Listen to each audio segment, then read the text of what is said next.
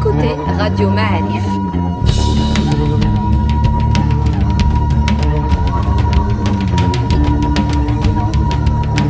Le podcast Histoire.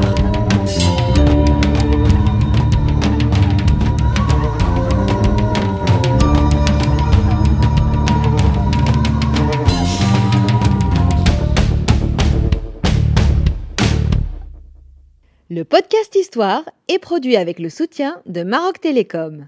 Bienvenue dans un nouveau podcast de Radio Ma'alif. On est très content d'être à Rabat chez le professeur Lahsen Oulhaj. Bonjour professeur. Bonjour. Professeur à l'université Mohamed Khamis, membre du Conseil économique, social et environnemental. Vous avez déjà fait des podcasts avec nous. Oui. Et ils ont été très écoutés. Ben, J'en suis heureux. Alors quand on vient vous voir, euh, on prend un bon petit déjeuner. On arrive avec l'esprit clair parce qu'on sait qu'on va, ça va être les montagnes russes en termes euh, philosophiques, religieux, politiques, historiques, mais on sortira de cette expérience avec plus de connaissances que quand on a débuté. Soyez remerciés pour cette euh, mission que vous avez accepté de mener pour nous. Merci à vous. Eh ben aujourd'hui, euh, vous nous avez proposé de nous emmener dans l'Afrique du Nord pré-islamique et, euh, et cette Afrique du Nord chrétienne, catholique. Et on va parler entre autres du donatisme. Par où on doit commencer? Alors, je crois qu'il faut le situer. hein, le donatisme, c'est un schisme au sein de l'Église euh, africaine à l'époque euh, romaine. Et donc, euh, situer le- l'Empire romain en Afrique du Nord et l'Église romaine africaine, les situer. donc on est dans une Rome catholique là.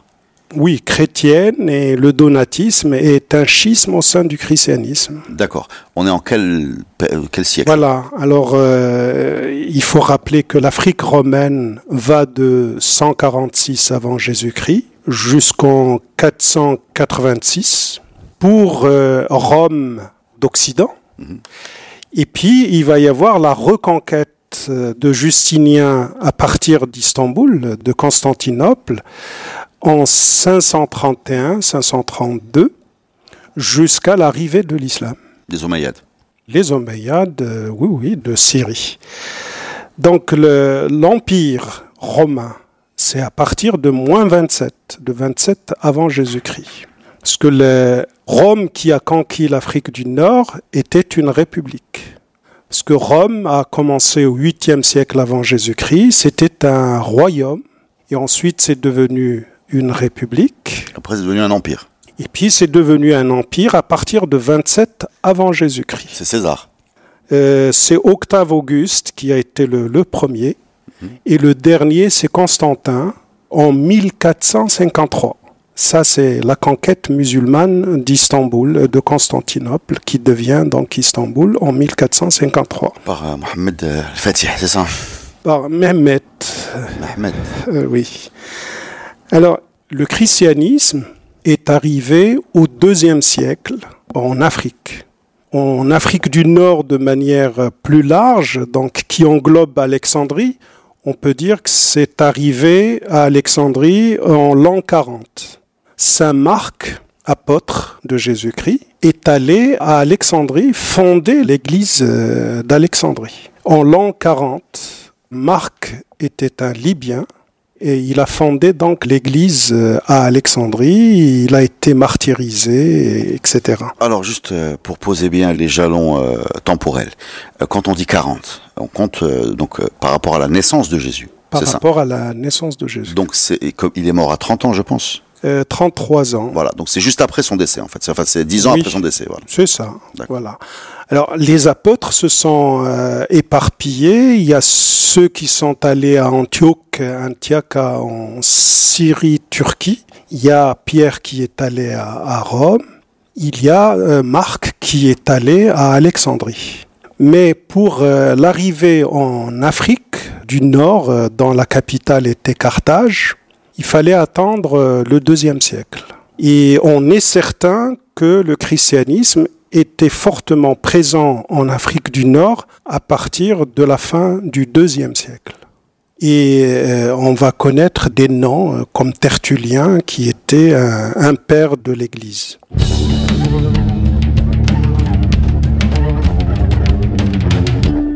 Alors, cette Église africaine qui était la plus développée, hein, l'église la, la, plus développée dans le monde romain. D'accord, donc plus présente qu'au nord. Absolument. Il y avait plus d'évêques en Afrique du Nord que dans toute l'Europe, la Gaule, l'Espagne et l'Italie d'aujourd'hui.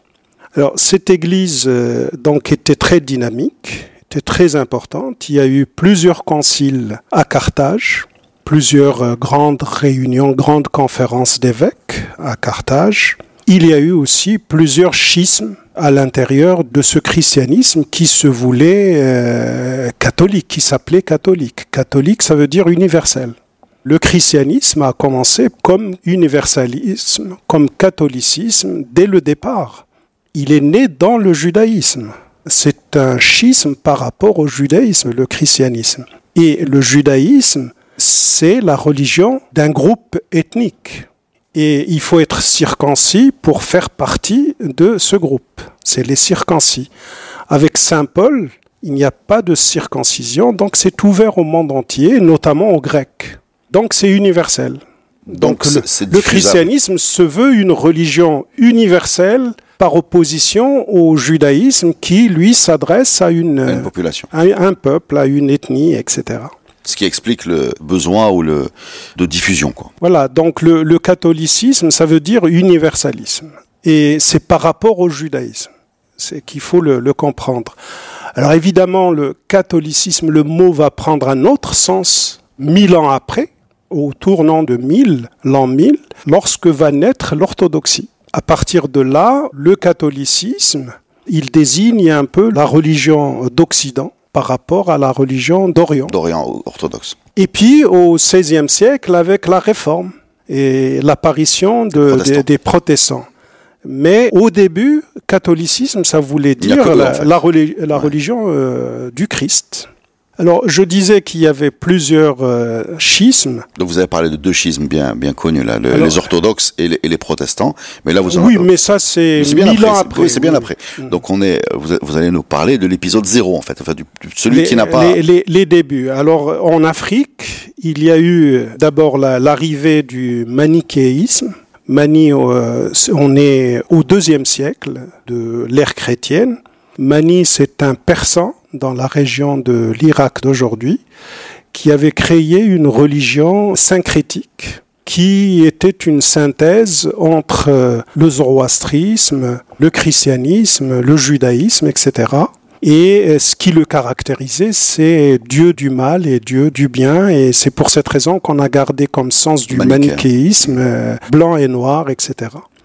Il y avait. C'est d'ailleurs souvent une critique hein, quand on accuse une pensée d'être manichéenne, c'est d'être simpliste. Absolument. simpliste. Alors il y avait aussi le pélagianisme qui est né plutôt dans la Gaule d'aujourd'hui, un certain Pélage, un prêtre euh, chrétien. Il y avait surtout l'arianisme, c'est Arius qui est un Libyen d'Alexandrie qui a créé un schisme très important dont je vais parler par la suite, parce que il a couvert toute l'Afrique du Nord, d'Alexandrie et au-delà. Parmi les Visigoths, il y avait des Ariens. Le royaume vandal était arien. Je vais parler de ce prêtre, ce diacre euh, Arius, parce que par la suite, il va y avoir euh, rencontre de l'arianisme et du donatisme.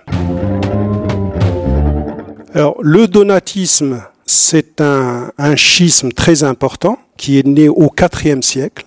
Il est né en 312, on va en parler. Et l'arianisme est né euh, à la même époque, 4e, 5e. Alors, le donatisme est né au IVe siècle et il va rester, on va en parler encore au 8e siècle. Donc euh, on peut dire que c'est un schisme très important qui a divisé l'Église africaine durant trois siècles. Et il va connaître des prolongements dont je vais parler même après l'arrivée de l'islam. Alors Donat, euh, c'est Donatus en latin. Donat, des fois, on a l'impression que c'est un nom commun et non pas un nom propre. C'est-à-dire une fonction. Oui, ben, certains prêtres avec une fonction donnée. En tout cas, il y a deux grands donates qui sont liés au mouvement du euh, donatisme. Il y a un donate de Numidie qu'on appelle donate des cases noires. Et il y a un donate de Carthage. Et ce donate de Carthage est appelé donate le Grand. Donatus Magnus. Et on est autour de 312-315 hein, pour les deux donates. Alors l'arrivée, retourner un peu à l'arrivée du christianisme en Afrique du Nord, cette arrivée a été facilitée par la présence de colonies juives très importantes en Afrique du Nord. Ça, je vais revenir sur ce sujet pour expliquer le succès du judaïsme qui implique le succès du christianisme en, Afrique du Nord et qui implique même le succès de l'islam par la suite. Alors, il y a Saint Philippe euh, apôtre qui a été en Afrique. Il y a Saint Simon qui est un, un Africain libyen, Saint Simon. Alors il y a Pierre, il s'appelle aussi Simon, hein, mais je parle de euh, Simon qui a porté la croix de Jésus-Christ, qui est un Libyen lui. Saint Simon est né en, en Cyrénaïque, en Libye. Saint Pierre qui était à Rome, qui s'appelait Simon hein, au début. Hein. Son vrai nom c'était Simon. Il est à Rome dès l'an 42, mais il a visité certainement la, l'Afrique plusieurs euh, fois. Et puis, ces apôtres sont morts en 80, en 70, etc. Excusez-moi, je, vais dire ce que tout le monde pense là, en Oui. écoutant ce podcast.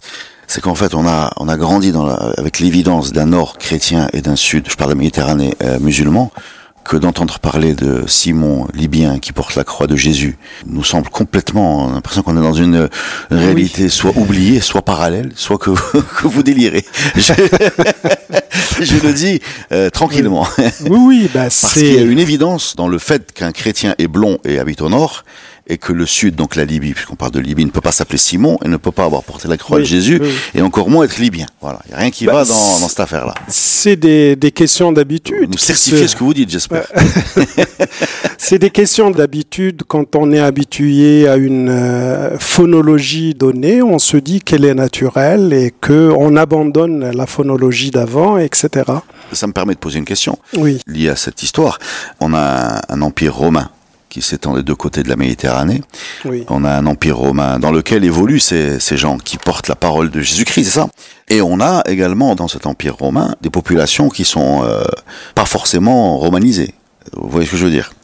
Alors, est-ce que l'influence du christianisme s'arrête en milieu urbain, Carthage, etc. Ou est-ce que ça va sortir de là pour attaquer euh, C'est parti très loin l'influence jusqu'au fin fond de l'Afrique du Nord. hein. C'est certifié là. L'influence était très grande et euh, partout vous avez des gens qui étaient de culture euh, romaine, euh, latine. chrétienne Absolument. Un chrétien par la suite, oui, oui. D'accord.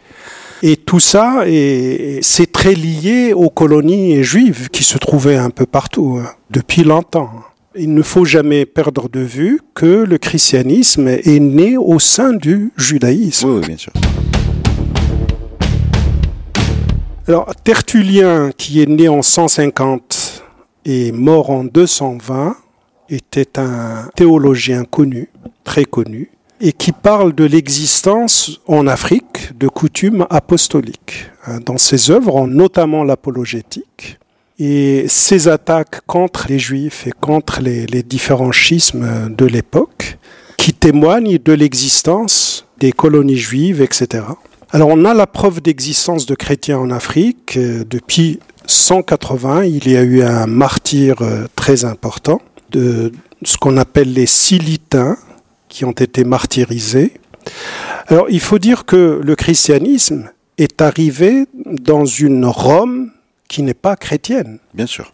Et donc la réaction de Rome officielle, c'est la persécution des chrétiens. Parce que c'est des gens qui sont considérés comme des hérétiques Oui. par rapport à la religion romaine.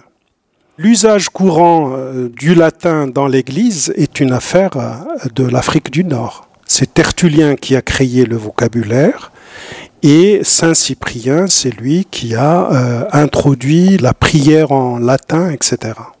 Donc je disais qu'il y avait un grand nombre de sièges épiscopaux en Afrique euh, du Nord. Il y a eu plusieurs euh, conciles, dont le premier à Carthage dès 220, dès l'an 220, il y avait un concile des chrétiens et on est toujours dans l'opposition. Il y avait plusieurs écrivains et docteurs euh, chrétiens en Afrique du Nord. On cite Félix, on cite Tertullien, Saint Cyprien, Arnaud l'Ancien, Lactance, Victorinus, Affaire, Commodien, Saint Augustin qui est très connu, euh, Marius Mercator, Vigile de Taps, Fulgence, Facundus, Verecundus, Liberatus, etc. Tous ces gens-là sont des Amazirs, on est d'accord ah, C'est des gens de l'Afrique du Nord, euh, romanisés, et évidemment, sur le plan ethnique, c'est des Berbères, absolument le christianisme, on sait bien, il n'a été adopté par euh, euh les...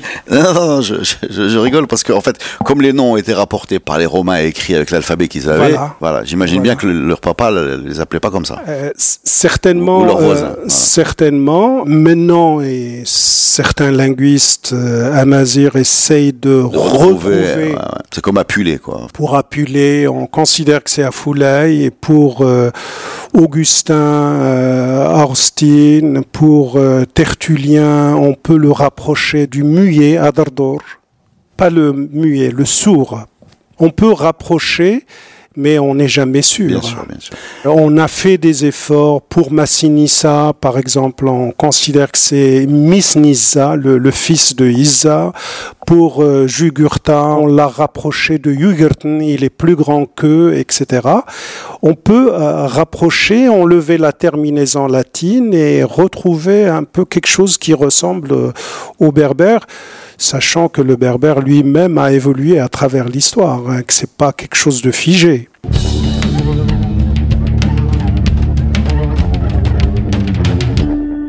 Le christianisme n'a été adopté par l'Empire romain qu'en 326, au IVe siècle. Alors, je pose une question. Quand vous dites l'Empire romain adopte le christianisme, est-ce que ça veut dire que l'empereur romain est chrétien? C'est Constantin s'est converti au christianisme. Ça, ça veut dire parce que sur les relations entre l'État et la religion, est-ce que ça veut dire que l'État est chrétien? À partir du moment où euh, l'empereur se convertit et qu'il impose le christianisme aux autres, là, l'empire devient chrétien. Est-ce que ça veut dire, par exemple, je pose des questions très précises, qu'un mariage de deux euh, citoyens de l'empire romain devrait être un mariage chrétien? À partir du moment où la religion officielle est le christianisme, absolument. D'accord.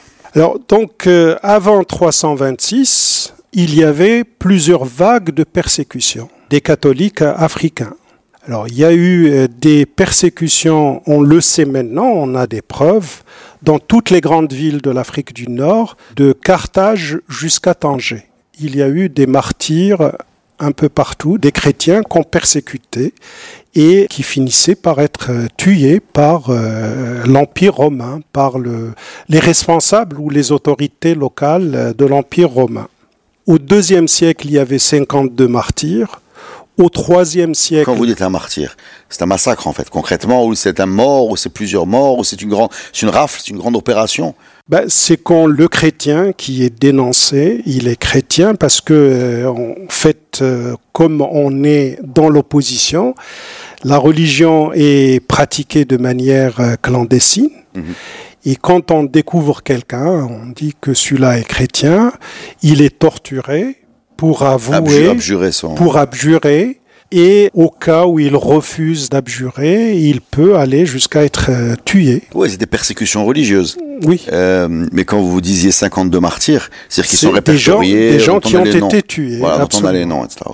Alors, il y a eu 429 martyrs au IIIe siècle. Au quatrième, on dénombre 64. Et sous les Vandales aussi, il y a eu euh, au 5e siècle plusieurs milliers de martyrs.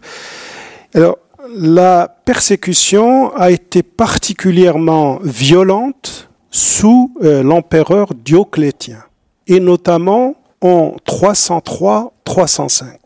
Alors Dioclétien est né en 244, il est mort en 312. Il a régné entre 284 et 305 dans le cadre de la tétrarchie à trois qui ont pris le, pouvoir après des troubles dans l'Empire euh, romain.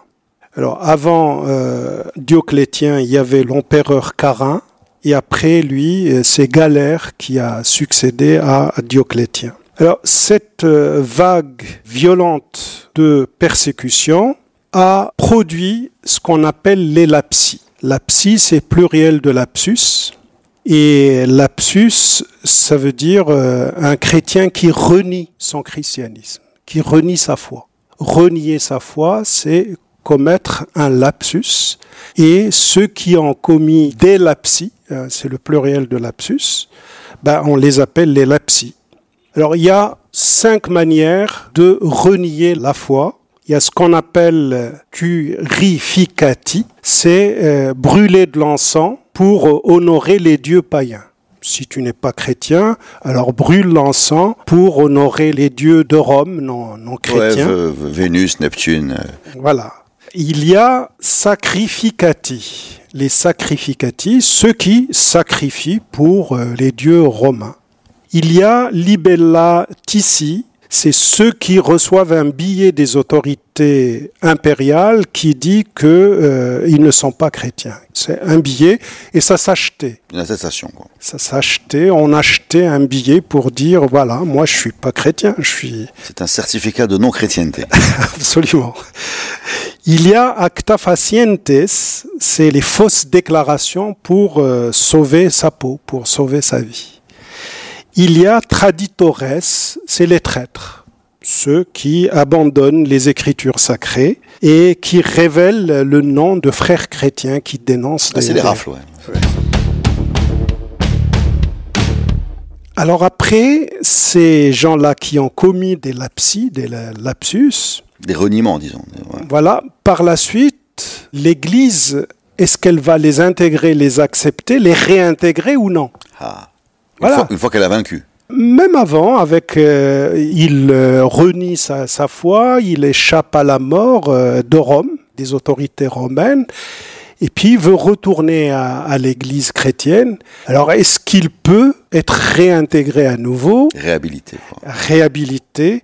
Alors la question de la réhabilitation a posé problème, c'est elle qui est à l'origine du donatisme. C'est que Saint Cyprien, qui a vécu entre 200 et 258, qui était un, un évêque de Carthage, de l'église africaine dans l'opposition hein au sein de l'Empire romain.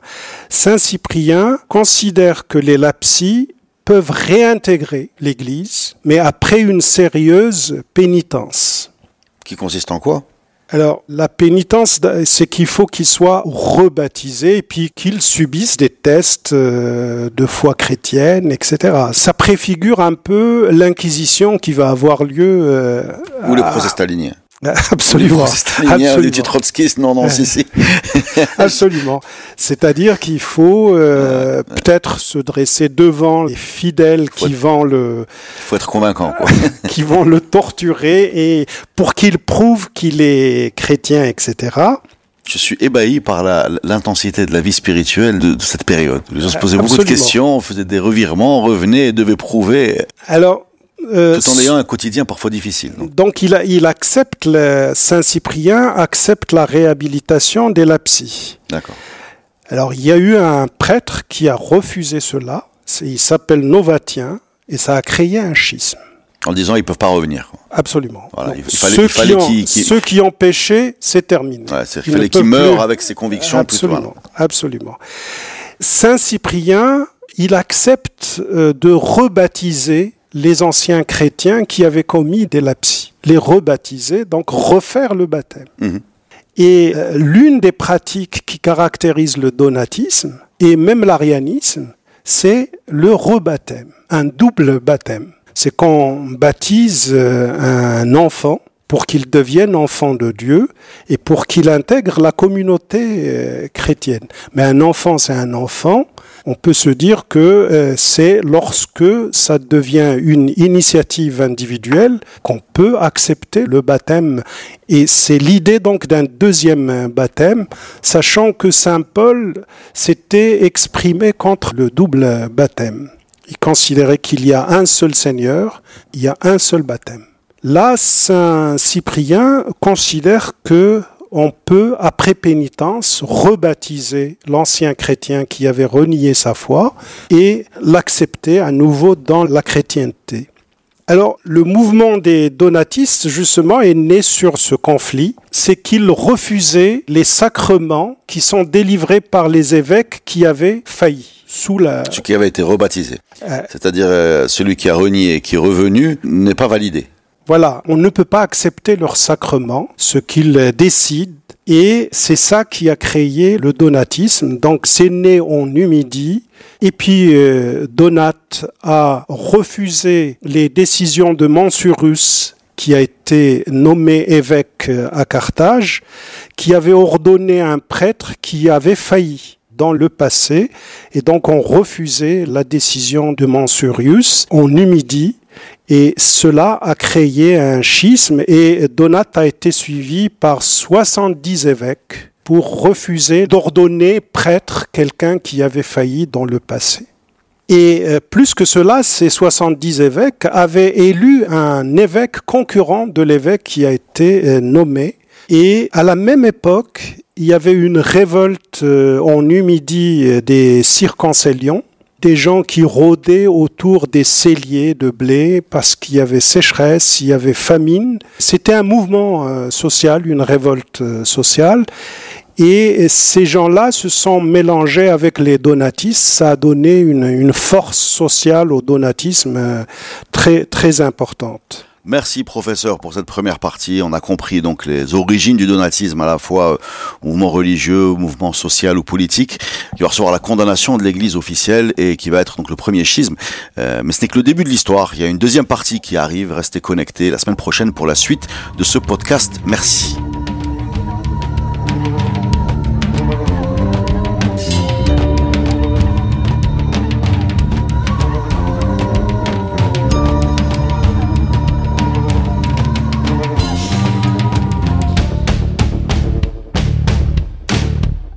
Le podcast Histoire est produit avec le soutien de Maroc Télécom. Maroc Télécom, un monde nouveau vous appelle.